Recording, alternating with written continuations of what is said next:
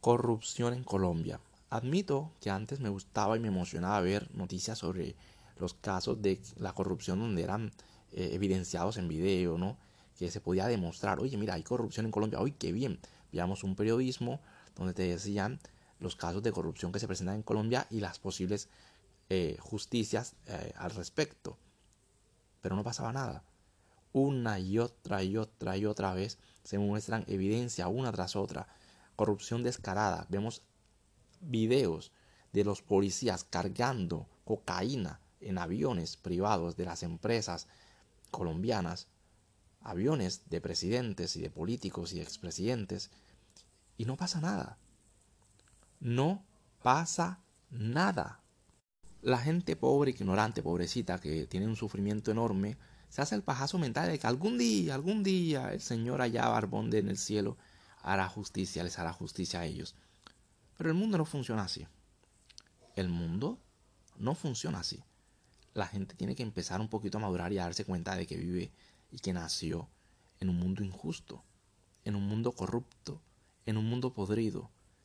Y una y otra vez cagan en la cara de la gente pobre y humilde y bruta a través de la corrupción. Les cagan encima. Soluciones, no hay solución.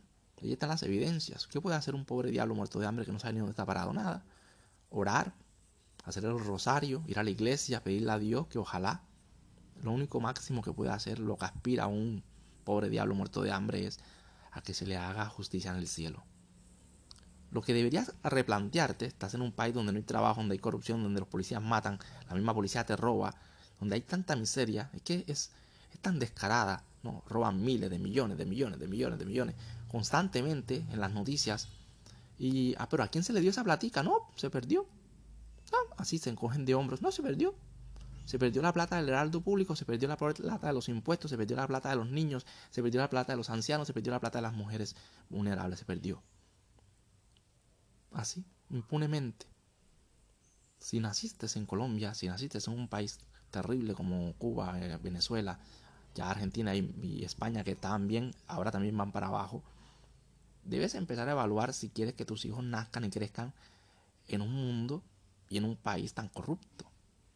¿Qué es que Colombia es el mejor país del mundo? ¿Qué, qué privilegio nacer colombiano? No es cierto, no es cierto. Queremos salir de allí. Que nos lavan el coco es otra cosa. Nos lavan el coco con el patriotismo, con el Estado. Es otra cosa.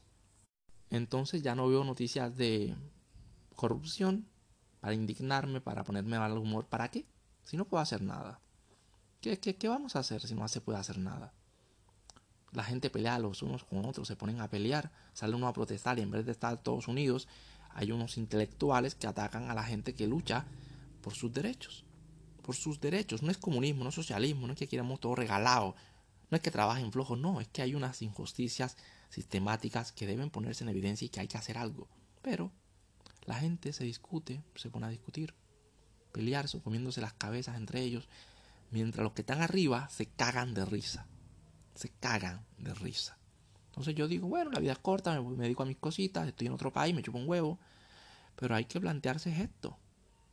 Vas a tener tus hijos en ese cagadero, en ese platanal de gente bruta, gente impotente, donde su máxima aspiración es su pajazo mental de que algún día, algún día, ay Señor, aleluya, sálvanos, Señor, sálvanos de los corruptos. Ah.